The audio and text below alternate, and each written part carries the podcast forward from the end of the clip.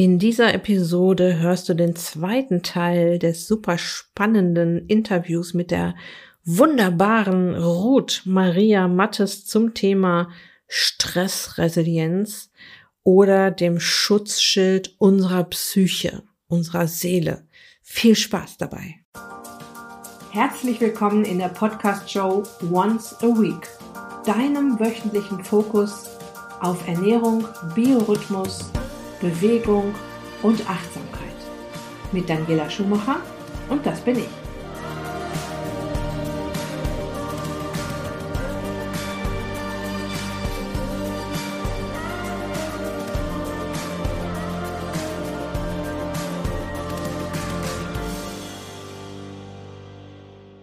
Kleine Erinnerung, heute Abend und nächste Woche Donnerstag, jeweils um 19 Uhr, gebe ich eine kostenlose Sprechstunde für meine Newsletter-Abonnentinnen. Wir werden uns in meinem Online-Raum bei Zoom treffen und uns über so spannende Themen unterhalten wie warum nehmen wir immer schlechter ab, je älter wir werden und was kann man da überhaupt tun? Und ein zweiter Themenblock wird sein, wie kann ich meinen Körper bei Befindlichkeitsstörungen wie Kopfschmerzen, Migräne, autoimmune Störungen, ständige Infekte, Probleme mit der Haut, Probleme mit dem Darm, schlechter Schlaf und so weiter unterstützen. Und natürlich kannst du auch, wenn du dann kommst, deine eigenen Fragen mitbringen. Ja, du kannst einfach sagen, du Daniela, ich wollte, was ich dich schon immer mal fragen wollte, wie ist das und das eigentlich? Kannst du mir da jetzt mal ganz individuell eine Antwort drauf geben?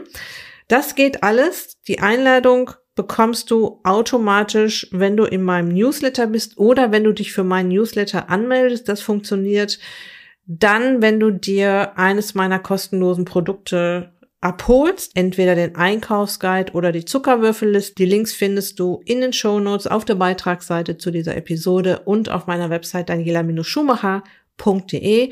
Warum musst du in meiner Newsletterliste sein? Ja, ganz einfach. Ich muss ja irgendwo die Einladung hinschicken und die Einwahldaten. Sonst kommst du da nicht dran. Ich schicke das nicht an jeden. Das ist wirklich exklusiv nur für meine Newsletter-Abonnentinnen. Das wird auch nicht auf Social Media verteilt und so weiter. Das ist wirklich eine ganz exklusive Geschichte. Und ja, falls du meinen knackigen motivierenden Montagsmindset noch nicht bekommst, den ich ja jeden Montag an meine Abonnentinnen raussende und der auch ziemlich beliebt ist, dann wird Zeit, ja. Und wie gesagt, sobald du dir eines meiner 0 Euro Produkte runtergeladen hast, sind wir zwei miteinander verbändelt. Und ja, wenn dir irgendwas nicht gefällt, wenn dir meine Inhalte dann im Newsletter zum Beispiel nicht gefallen, kannst du dich ja auch mit einem Klick wieder abmelden. Okay, es geht weiter mit dem zweiten Teil des Interviews mit Ruth Maria Mattes. Es sind wieder spannende Geschichten dabei. Du hast das ja auch im ersten Teil schon mitbekommen, dass da auch meine Frauen aus dem Ist dich glücklich Club mit dabei waren. Und die haben jetzt auch im zweiten Teil noch Fragen gestellt, äh, auf die Ruth dann direkt eingegangen ist. Und ja, auch das ist immer spannend, wenn dann individuell auf Fragen eingegangen wird und man da auch selbst vielleicht gerne mal eine Antwort drauf hätte, wie man denn jetzt mit der einen oder anderen Sache umgehen könnte. Also ganz viel Spaß mit dem zweiten Teil. Du hast ja im Vorgespräch auch von den Schlüsseln der Resilienz gesprochen. Also ja. es gibt ja dann, es gibt ja dann anscheinend auch irgendwelche Wege, wie man das jetzt auch mal üben kann. Es gab noch zwei Fragen aus der Gruppe. Das eine, wie können wir Kindern ermöglichen, sich als resiliente Persönlichkeiten zu entwickeln? Und die zweite Geschichte, wo wir vielleicht auch noch gleich drauf eingehen können, kann man kurz vorm Burnout noch Resilienz, mit Resilienz was machen? Oder würde man überhaupt nicht in Burnout reinschlittern, wenn man resilient wäre? Mhm. Du hast jetzt drei Sachen äh, erwähnt. Einmal die Schlüssel der Resilienz. Ja, genau. Da mhm. kann ich auch gut auf die Kinder äh, noch mit eingehen. Was war das zweite? Das letzte jetzt nochmal? Ähm, Burnout, ja, entschuldige, ich war, hatte gerade kurz, ich war zu sehr bei den Kindern schon. Ähm, mit der Burnout-Geschichte und Resilienz, ja. Resilienz bedeutet, wenn ich resilient bin, dann werde ich mit Sicherheit nicht in einen Burnout schlittern. Ja, weil das, das spielt, die Schlüssel sind zum Beispiel, ähm, dass ich mich selber wertschätze, ja. Also dieses Fremd- und Selbstwertschätzen, dieses, dieser Ping-Pong-Effekt, wenn ich jemand anders wertschätze, wenn ich von, wenn ich Kinder wertschätze, ich kann auch den Transfer immer dahin machen, ja. Also den Kindern einen sicheren, einen geborgenen Rahmen zu schaffen mit viel Wertschätzung und viel, auch, dass sie sich selber entwickeln können, ja, dass sie sich entfalten können und gleichzeitig aber auch diese, dieses Urvertrauen bekommen, dass wenn sie Unterstützung brauchen, dass jemand da ist. Da sind wir bei den Resilienzfaktoren Netzwerken, ne? also dein Sozialgefüge. Ja? Und für Kinder ist es noch, noch viel, viel wichtiger.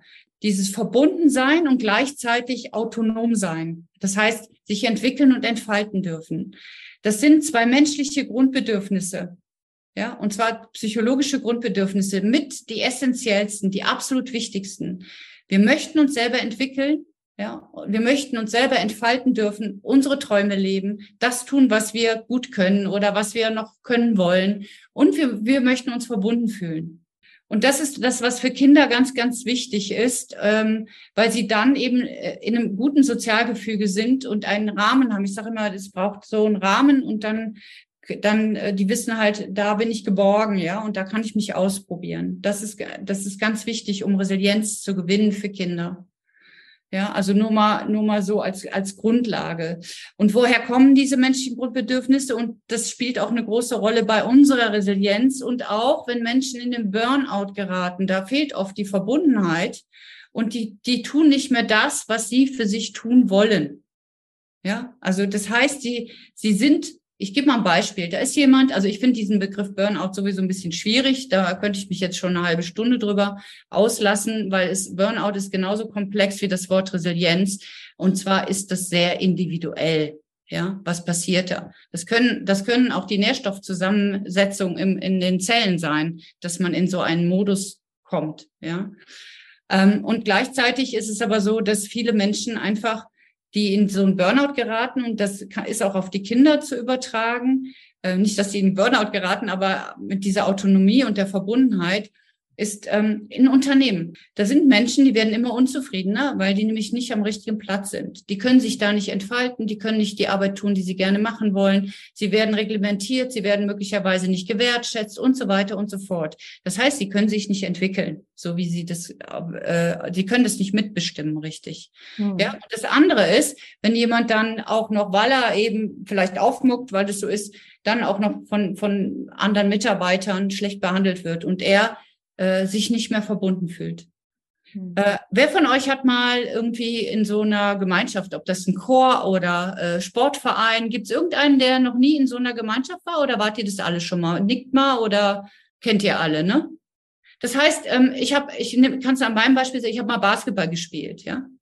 Und ähm, ich, ich bin von unten nach oben hochgekommen, habe eine Unterbundesliga gespielt. Die anderen waren von oben nach unten und die hatten diesen Glaubenssatz, die kann eh nicht so gut spielen wie wir. Das heißt, es war für mich ganz schwer, da in dieser Gemeinschaft anerkannt zu werden. Ich habe gelitten wie ein Hund. Keiner mhm. fühlt sich dann mehr wohl. Es ist ein total wichtiges menschliches Grundbedürfnis. Da werden im Gehirn Zentren angeschmissen, die, die, die direkt bei unserem Schmerzzentrum sind. Das kann bis zu körperlichen Schmerzen führen. Also, es macht uns resilient, wenn wir am richtigen Platz sind und verbunden sind mit den richtigen Menschen. Und es gilt auch für Kinder. Das stärkt ungemein. Ja, wenn wir dann noch selber von dem mehr tun, was wir tun wollen und dadurch optimistisch in die Welt gucken und das Glas eben nicht halb leer ist, sondern halb voll ist, Zuversicht, dann wird es noch besser. Und das andere ist, was uns auch total freut, da gibt es Untersuchungen zu, ist zu geben. Ja, nicht nur zu nehmen. Ja, also es gibt im Gehirn eine höhere Aktivität in diesen, in diesen Gefilden, wo es um Belohnungssystem oder Wohlfühlen geht oder auch hormonell wird da mehr Wohlfühlhormone ausgeschüttet, wenn ich gebe. Ja, als denn, als wenn ich nehme. Ja, und gleichzeitig muss das im Ausgleich sein. Und das gilt auch für Kinder. Ja, wenn ich Kinder immer beschenke und immer alles gebe, ja, und die aber, äh, das zum Beispiel, wenn die jetzt anfangen, die können ja jetzt nicht irgendwie, wenn die klein sind, noch Sachen kaufen. Ich weiß jetzt nicht, über welches Alter wir hier sprechen, aber ich fange jetzt mal bei kleineren Kindern an, ja, und die malen äh, irgendwie in Akribie ein Bild für dich und schenken dir das. Und du sagst, ah ja, schön, und legst es so zur Seite, ja. Das macht die nicht resilient, sondern das macht die traurig und das schwächt die. Ich möchte mal einfach diesen Begriff wechseln. Alles, was uns stärkt, alles, was uns Energie gibt, Ja, das macht uns auch resilient, widerstandsfähig. Das heißt, je mehr du gestärkt bist, das heißt, je mehr du am richtigen Platz bist, je mehr du von den Dingen machst, die dir, die dir Freude machen. Du musst nicht den ganzen Tag auf dem Tisch tanzen, das meine ich nicht. Das geht auch immer so. Ne? Wir sind nicht immer gleich glücklich. Aber je mehr du von dem machst, ich nenne das auch den Energierucksack füllen. Und das, was, was du nicht mehr brauchst, raustun. Also das, was dich belastet, raustun, ja. Das ist total wichtig. Und das gilt alles gleich auch für Kinder. Ja. Ich habe noch einen Schlüssel der Resilienz, den ich auch ganz wichtig finde, ist diese lohnenden Energiepausen. Lohnende Energiepausen. Das kommt aus dem Sport, ja. Ähm, das heißt, wenn ich ganz viel mache, auf einem hohen Niveau trainiere, ja, und keine für mich lohnende Pause angepasst auf meinen Körper, auf meinen Trainingszustand, auf mein Alter, auf mein, meine Erfahrungen in der Bewegung und so weiter. Dann, und weiter auf diesem hohen Niveau arbeite, trainiere, dann macht es mit meinem Körper viele schlechte Sachen, nämlich hormonell, von den Gefäßen her und so weiter und so fort, von der Psyche und dann kommt es in ein Übertraining und dann kommt es zu einem Leistungsabfall. Übertragt es mal auf den Begriff Resilienz. Wenn ich zu viel paure, ja, und keine lohnenden Pausen. Und lohnende Pause, sage ich, die sind individuell. Was für mich eine Pause ist, ist für dich noch lange keine Pause. Ja, das heißt, da müsst ihr wieder achtsam sein. Ihr seht, es dreht sich immer im Kreis. Ja, da müsst ihr wieder achtsam sein und zu wissen, was ist denn für mich eine lohnende Pause? Ist für mich eine lohnende Pause, wenn ich denke, ich mache eine Pause und setze mich mit meinem Handy, äh, mit meinem Brot in der Pause irgendwo hin oder mit irgendeinem Essen und gucke die ganze Zeit in Handy und kriege dann noch mit, oh, was hat denn der da schon wieder gepostet? Was hat denn der da schon wieder? Ist das eine lohnende Pause? Nee, du hast vielleicht nicht gearbeitet, aber es war möglicherweise keine lohnende Pause. Ein anderer sagt, ach, bei Instagram rumdaddeln, das ist für mich pure Entspannung. Möglicherweise ist es das. Wir wissen es nicht. Ja. Das heißt, wir müssen achtsam sein. Was ist denn für mich eine lohnende Pause überhaupt? Ja. Muss ich dafür durch den Wald rennen? Oder setze ich mich einfach auf, auf den Balkon und gucke aus dem Fenster oder was auch immer? Ja, das mhm. wissen wir nicht. Und das alles zusammen, und ist, ihr seht, das ist wie, Resilienz ist wie alles im Leben. Es ist vielschichtig und es ist total individuell. Resilienz im übertragenen Sinne und im übertragenen Wort, und das gilt für Kinder genauso wie für Erwachsene, bedeutet, dass wir uns so verhalten, dass wir uns wohlfühlen, um das mal runterzubrechen. Mhm.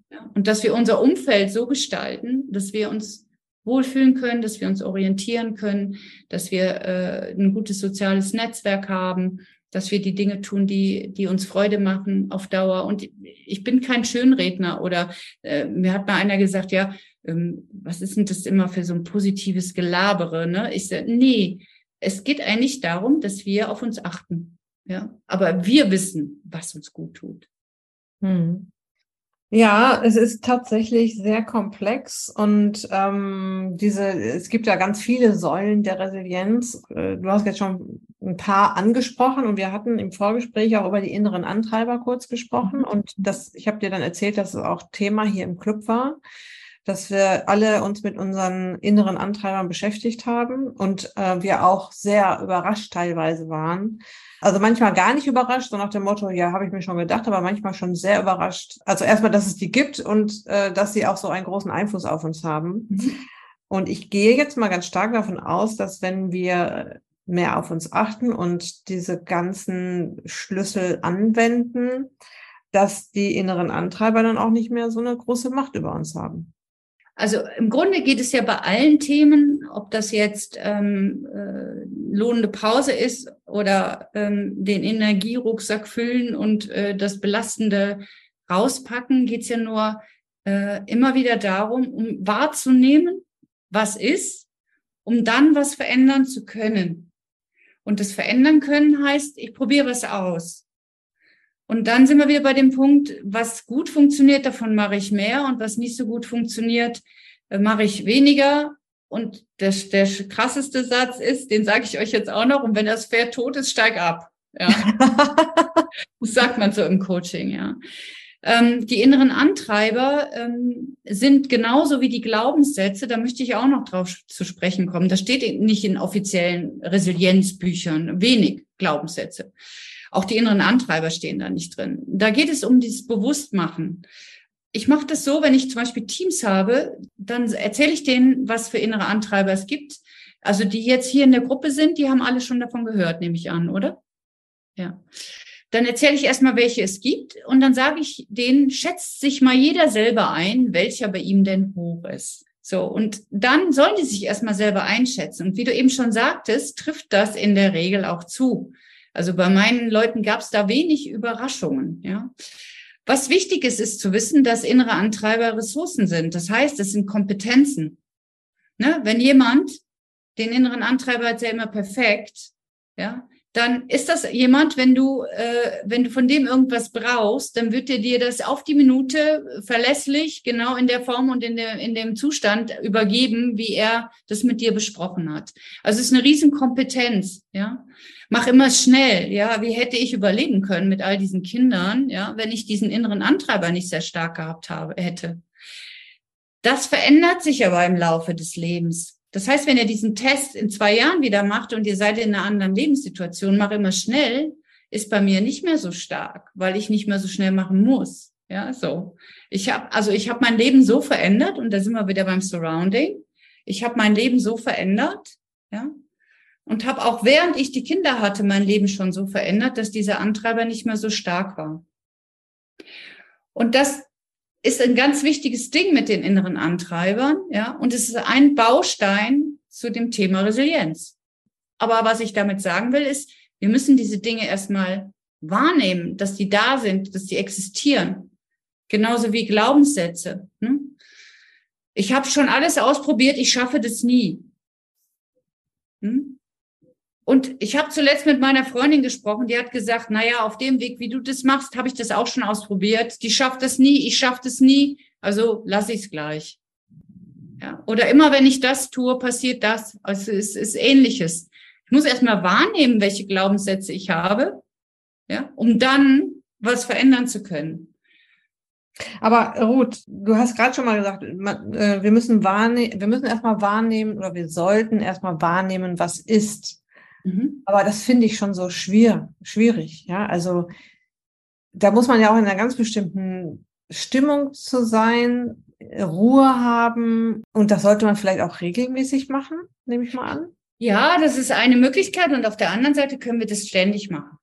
Wir brauchen uns nicht in Ruhe hinzusetzen, um uns zu wahrzunehmen und zu fühlen, was ist.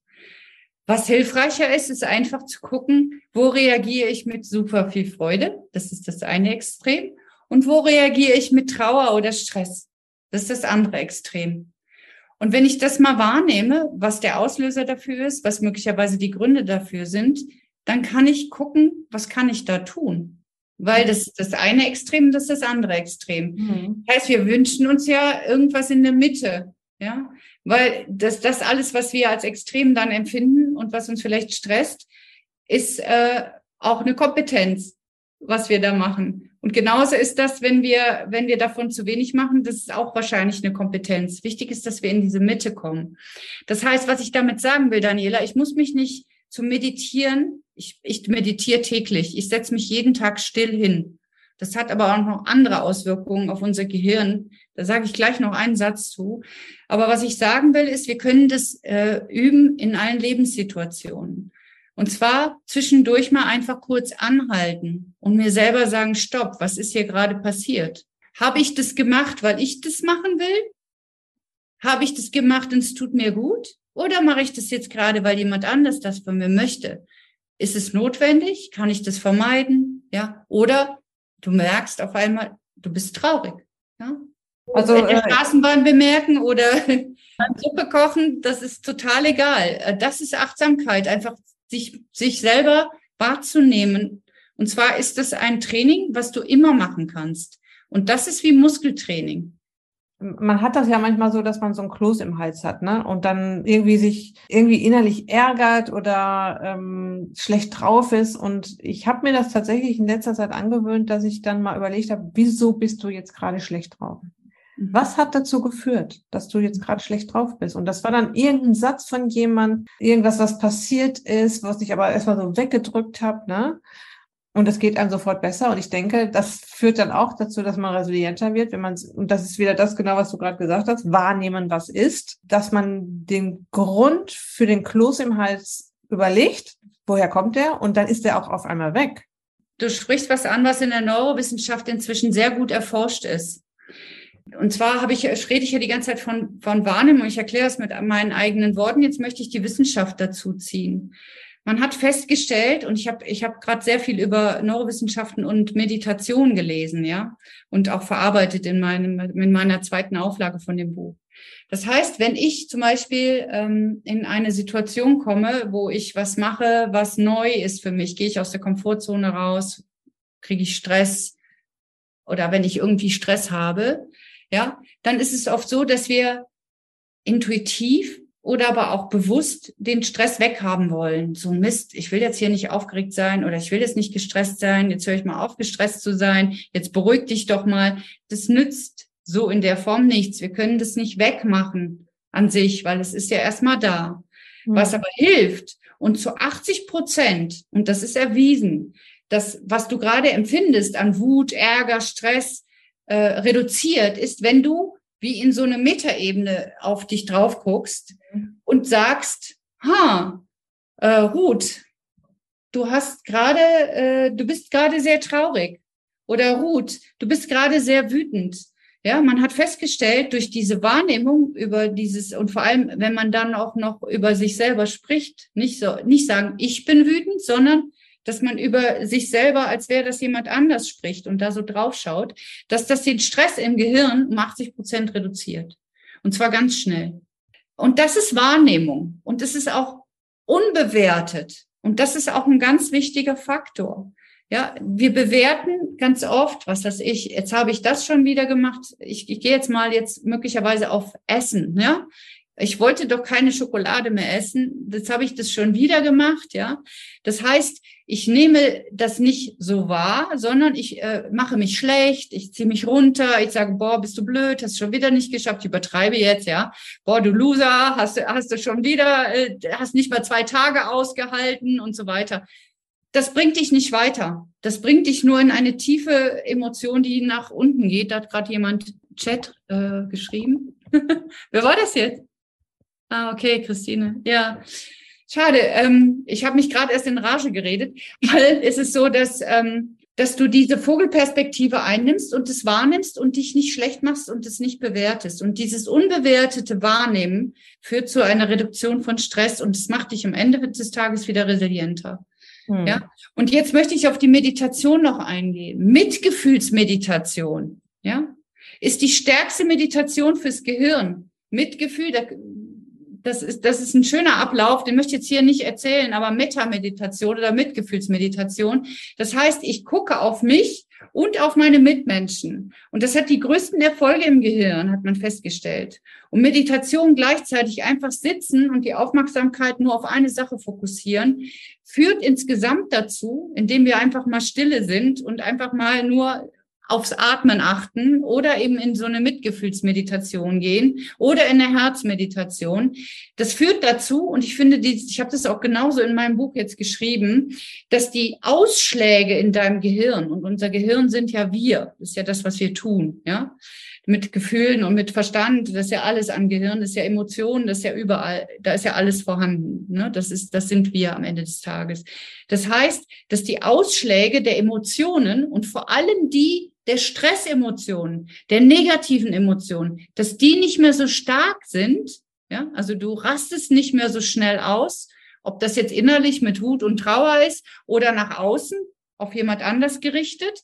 Du rastest nicht mehr so schnell aus. Und wenn du in eine Emotion kommst, kommst du schneller wieder ins Gleichgewicht. Da sind wir wieder bei dem Bambusrohr. Hm. Das finde ich mega spannend. Und ganz ehrlich, das ist genau das, was ich bei mir selber äh, über die Jahre erfahren habe. Ich bin sehr aktiv. Ich bin wach und, und auch laut kann ich sein. Ich habe früher bin ich, wenn mich was aufgeregt hat, konnte ich richtig rumbrüllen. Das wird, das, da komme ich heute nicht mehr zu. Also ich sage mal, auf einer Skala bis zehn äh, von Ausbrüchen, da komme ich, wenn ich richtig sauer, wütend, traurig bin, komme ich auf eine drei. Bei Trauer komme ich immer ein bisschen höher, aber ich bin schneller wieder im Gleichgewicht. Und das hat dieses Stille, sich auf mich konzentrieren, zu gucken, was brauche ich, was tut mir gut, einfach mal nur auf den Atem hören und einfach mal tanzen und einfach mal lustig sein. Also alles so Dinge zu tun, die mir auch gut tun und wirklich auf mich zu achten. Und wenn ich merke, was, was, das, das geht gerade wieder in irgendein Extrem, entweder externes Extrem, nach außen gerichtete Unzufriedenheit oder nach innen gerichtete, und das ist so dieses in mich reinfressen, ja, dass wenn ich das bemerkt habe, habe ich geguckt, was ist das jetzt? Und ähm, ich habe aber nicht nur gesagt, was ist das, Daniela? Ne? Du hast ja eben gesagt, rauszufinden, was, warum das so ist. Im Coaching sagen wir, warum ist eine Sackgasse? Ja, dann weißt du warum, aber dieses, dieses, woher es kommt, verschafft dir keine Lösung ganz oft. Ne? Also ist ganz gut, das wahrzunehmen, aber die Lösung, die liegt ganz oft wo, ganz woanders. Das heißt, wir gucken, wofür ist es gut, dass das jetzt da ist? Hm? Welche Kompetenz steckt dahinter? Ja, an was, also zum Beispiel, äh, die, also ich gebe jetzt mal ein Beispiel Nägel kauen. Ne? Immer wenn es stressig wird, kaut einer in den Nägeln. Der will einfach aufhören, Nägel zu kauen. Ja, und der sagte mal, ich, ich mache mir jetzt da Lack drauf, damit es bitter ist. Ich schneide die mir ganz kurz, ja. Ich bind mir die Finger ein. Das sind alles Symptombekämpfungen. Ja? Aber wofür ist es gut, dass ich an den Nägeln kauen? Welche Kompetenz meines Körpers, meines Systems, meiner Psyche steckt dahinter? Das ist ein anderer Blick. Und dann das rauszufinden. Möglicherweise ist die Kompetenz, dich daran zu erinnern, dass du nicht so hetzen sollst, dass du nicht so schnell machen sollst, dass du nicht immer Dinge machen sollst, die dir nicht gut tun, die dich äh, zu sehr aufregen oder was auch immer. Also mhm. hinter jedem Problem, hinter jedem Unwohlsein steckt immer eine Kompetenz auch. Ne? Das kommt aus der, aus der Hypnosystemik, aus dem systemischen Denken auch. Es ist eine Kompetenz dahinter, die dich an irgendwas erinnern soll, damit du in eine Lösung für dein Thema kommst. Mhm. Damit verteufelst du das nicht. Ne? Du nimmst es wahr, guckst, welche Kompetenzen dahinter stecken und die führen dich ganz oft viel besser zur Lösung. Nochmal kurz zusammengefasst, wir haben mehrere Aspekte. Wir haben den Aspekt, schau auf dich drauf, nimm wahr und bewerte dich nicht. Und schon reduziert es deine Emotionen. Ja, und dadurch deinen Stresspegel und dadurch wirst du resilienter. Und gleichzeitig musst du dir Zeit für dich nehmen, musst gucken, was passiert bei mir. Und wenn Dinge sich negativ anfühlen, mal zu gucken, welche Kompetenz meines Systems, Körper, Geist, Seele steckt dahinter. Ja, um mich an, was soll mir das sagen? Ja, wofür ist es gut? Ja, das ist auch ganz wichtig als Grundlage für Resilienz. Ja. Okay. Ähm, Anja, bist du noch da? Weil du hattest ja die Frage gestellt, äh, was kann man tun, wenn man äh, oder wie, was kann man über Resilienz schaffen, wenn man kurz vorm Burnout ist? Konntest du dir daraus was mitnehmen jetzt aus dem, was äh, Roth ausgeführt hat? Definitiv, schreibt sie. Ah, okay. Die Eva hat noch gefragt, was ist eine Mitgefühlsmeditation? Mhm. Eva, ich erkläre dir eben mal ganz kurz, ja? Eine Mitgefühlsmeditation, das machen oder Metameditation, das machen die Buddhisten schon seit ganz Tausenden von Jahren. Okay. Ich habe noch den Chat noch mal eben kurz gelesen. Die Anja muss sich das noch durch den Kopf gehen lassen. Habe ich das richtig gelesen? In Ruhe, in Ruhe. Ja, ja klar. Das, ich habe ich hab gerade in paar Minuten, gefühlt ein paar Minuten, eine Menge Infos rausgehauen. Die dürfen auch mal sacken. Und ich biete euch jetzt schon an, wenn ihr noch eine Frage habt äh, im Nachgang, schreibt mich einfach an. Ja, und äh, gerne. Dann beantworte ich die gerne. So, Metameditation oder Mitgefühlsmeditation ist eine Meditation, wo du dich still hinsetzt, mal tief durchatmest. So, und dann gehst du in mehreren Schritten, gehst du diese Meditation durch oder an. Du stellst dir erst einen Menschen vor, den du total liebst, ja? den du total magst. Ja? Ähm, ich habe heute Morgen eine meiner Töchter gehabt. Ich habe das heute Morgen nämlich gemacht. Ja, und dann gehst du immer den gleichen Wortlaut durch. Ja, mögest du gesund sein. Du stellst dir die vor, gehst in dieses Gefühl der Liebe zu demjenigen. Das spielt eine große Rolle. Und dann äh, sagst du halt, mögest du gesund sein, ähm, mögest du glücklich sein, Mögest du die Wellen des Lebens reiten. mögest du äh, voller Freude sein, mögest du ähm, frei von Leid sein, egal was das Leben dir beschert. Das sind immer, ist immer der gleiche Wortlaut. Es gibt ein Buch, ähm, das heißt Leben mit Hirn von äh, Sebastian Probst Pardigol. Der hat auch viel diesen Mathieu Ricard, den, äh, den buddhistischen Mönch, wo man viele äh, Untersuchungen gemacht hat, neurowissenschaftliche. Ähm, den hat er interviewt auch zu dieser Metameditation. Es gibt viele Bücher, wo die drin steht, aber der hat das ganz schön erklärt, steht hinten noch drin. Ich kann euch das Buch auch nur empfehlen. Das ist wirklich toll. Das erklärt vieles, was bei uns passiert. Okay, also erstmal eine Person, die du liebst. Dann nimmst du dich. Ja? Das heißt, ich habe heute Morgen über mich dauernd grinsen müssen, weil ich mich nicht auf mich konzentrieren konnte, irgendwie so richtig. Aber ich habe dann angefangen. Irgendwann habe ich mich selber gesehen, da sitzen sehen und dann habe ich eben angefangen. Mögest du gesund sein, ja? Mögest du glücklich sein? Mögest du die Wellen des Lebens reiten? Mögest du äh, voller Freude sein? Mögest du frei von Leid sein, egal was das Leben dir beschert? Und danach nimmst du ähm, eine Freundin oder einen Freund und machst wieder das Gleiche. Und danach nimmst du eine neutrale Person. Ich habe zuletzt mit jemand darüber gesprochen, weil ich die Kassiererin vom Supermarkt genommen habe und er sagte, ah, neutrale Person.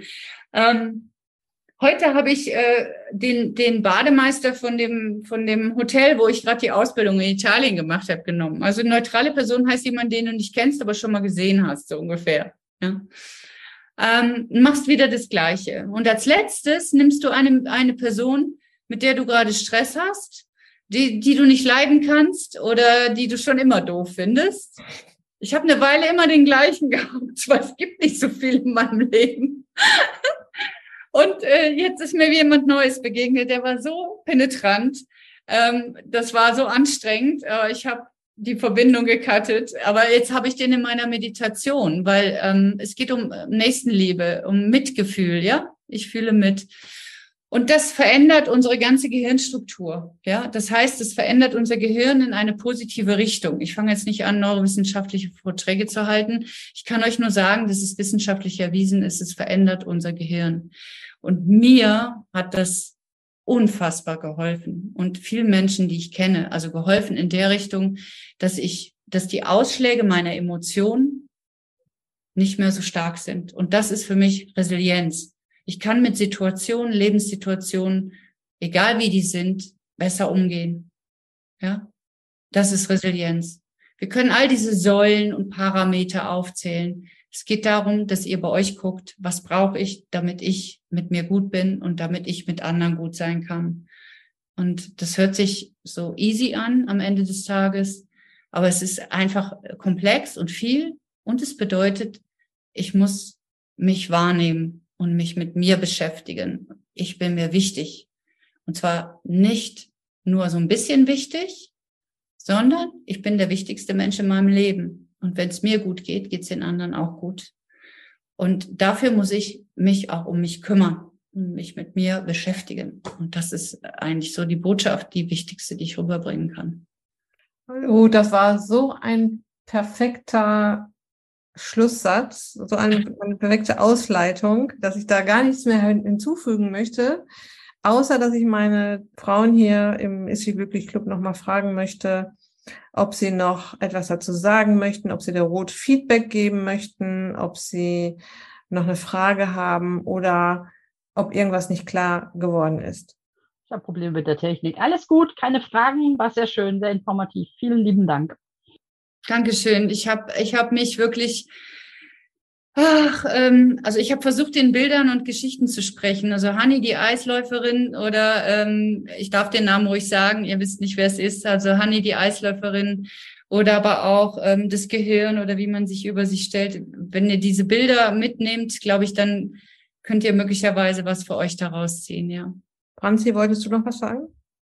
Ähm, es ist ein bisschen anders geworden, als ich mir das vorgestellt habe. Ich habe gedacht, das gibt jetzt eine Gebrauchsanleitung hört sich doof an, aber ich habe so gedacht, so, äh, was weiß ich, kalt duschen funktioniert oder irgend sowas, ne? Und im Endeffekt ist es eigentlich so, dass es immer wieder auf mich geht und wie ich mit mir umgehe und wie ich mich positiv wahrnehme und dann auch bei meiner Umwelt positiv ankomme und dann auch positives Feedback bekomme, das ist eigentlich ganz einfach und manchmal ganz schwer. Äh, Gerade wenn man so den, den meistgehassten Menschen, den, den, der am Ende der Meditation äh, rankommt, wenn man den vor sich hat, ist es schwierig. Aber ich glaube, da kann man auch mit dem besser umgehen. Ist noch eine ganze Menge zum Nachdenken, aber ich möchte mich auch ganz herzlich bedanken.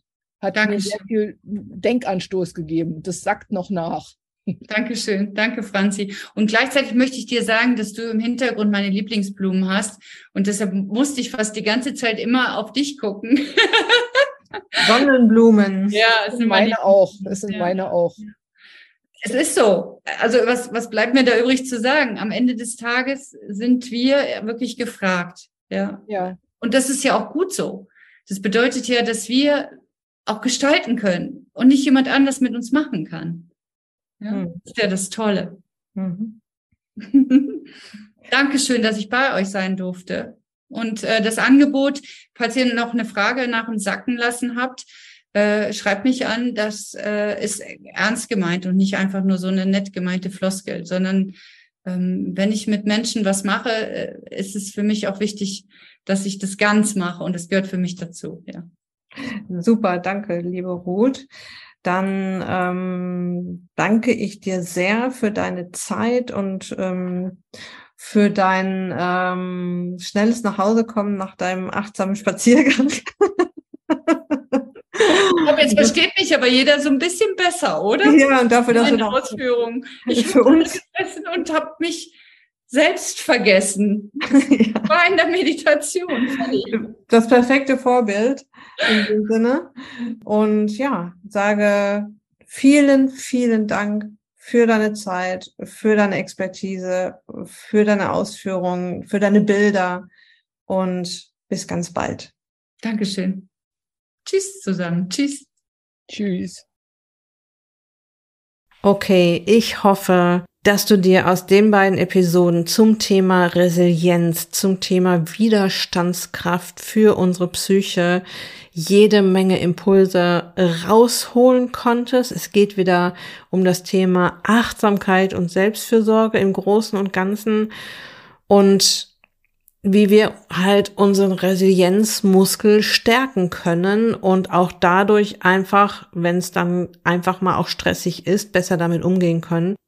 Es gibt hier schon ganz viele Episoden im Podcast, wo es im Großen und Ganzen um das Thema Stressbewältigung geht, Achtsamkeit, Selbstfürsorge geht. Hör da auch gerne nochmal in die anderen Episoden rein, gerade wenn du ein Thema damit hast, dass du das, ähm, diese Säule Achtsamkeit und Selbstfürsorge so ein bisschen hinten rüberfallen lässt ähm, ist es eine gute Idee, sich genau damit zu beschäftigen und vielleicht auch da ein nächstes kleines Ziel zu setzen. Okay? Gut, das war's für heute. Ich wünsche dir jetzt eine wunderbare Restwoche in dieser letzten Woche in diesem Jahr. Ich wünsche dir einen total fröhlichen Rutsch in das neue Jahr und das letzte Mal in diesem Jahr meine Wünsche an dich lass es dir gut gehen, pass auf dich auf, bleib gesund, ist dich glücklich, deine Daniela.